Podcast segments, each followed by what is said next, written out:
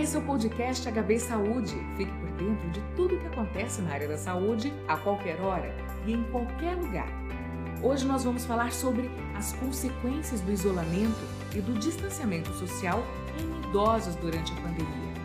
Nesse episódio, eu converso com a coordenadora do Programa de Medicina Preventiva do HB Saúde, a doutora Cássia Stofoletti.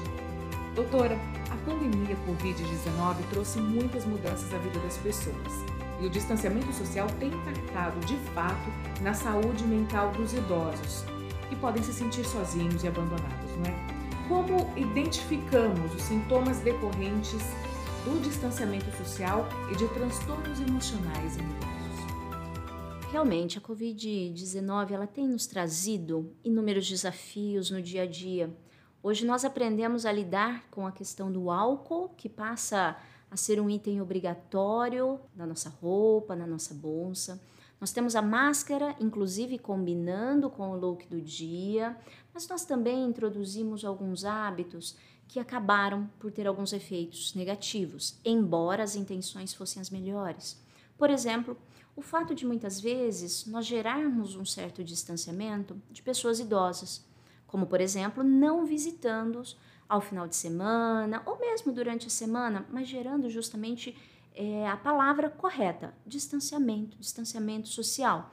Nós promovemos desde o início da pandemia o fique em casa, o que muitas vezes tem um impacto negativo. Nós falamos de idosos, mas não simplesmente indivíduos que estão acamados ou limitados funcionalmente. Nós temos que pensar em idosos como indivíduos ativos que têm as suas atividades e o seu grau de independência. E muitas vezes não foi isso que nós promovemos desde o início. Nós pedimos que eles ficassem em casa, que eles não frequentassem alguns estabelecimentos, e isso tem um impacto muito negativo. Nós limitamos as atividades diárias, nós limitamos a funcionalidade de um indivíduo que até então conseguia justamente cuidar até mesmo de si e do outro. O distanciamento social, ele não poderia ter sido interpretado como um não ver, mas um talvez ver melhor, ver com mais cuidado ou ver de uma outra forma esse idoso.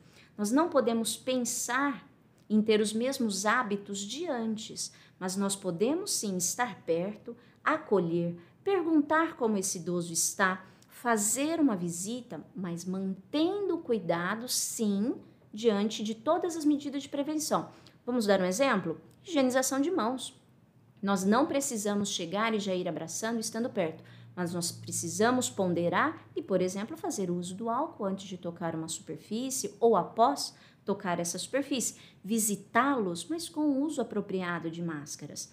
Se nós pensarmos nas consequências de todos esses atos que foram feitos, e algumas vezes até de forma impulsiva, com a boa intenção de justamente evitar a infecção, Covid-19, nesse, nesse grande grupo que nós temos, vulneráveis, inclusive à gravidade da doença, muitas vezes a gente tem que considerar que eles possam ter desenvolvido depressão, ansiedade, refletido basicamente em situações de alteração de humor, alteração de alimentação, ficado muito mais recluso em casa. Então, nós precisamos nos atentar justamente a essas mudanças de comportamento, ainda que mínimas, muito pequenas, Precisamos avaliar, por exemplo, a mudança no autocuidado.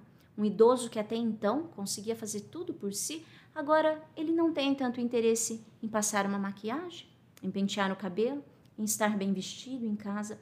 Um outro ponto que também vale considerar é que todas essas alterações, inclusive de humor, do estado emocional do idoso, podem ser refletidas nas suas comorbidades e no agravamento ou descompensação uso inapropriado de medicação, necessidade mais frequente da procura do serviço de saúde por justamente sintomatologias que até então eles não apresentavam, manifestações, somatização, como nós estamos habituados a nomear, de fatores emocionais como dores, dores presentes que até então não estavam ali no dia a dia. São sinais muito pequenos algumas vezes imperceptíveis, mas para os quais nós precisamos com certeza ter um olhar muito atento.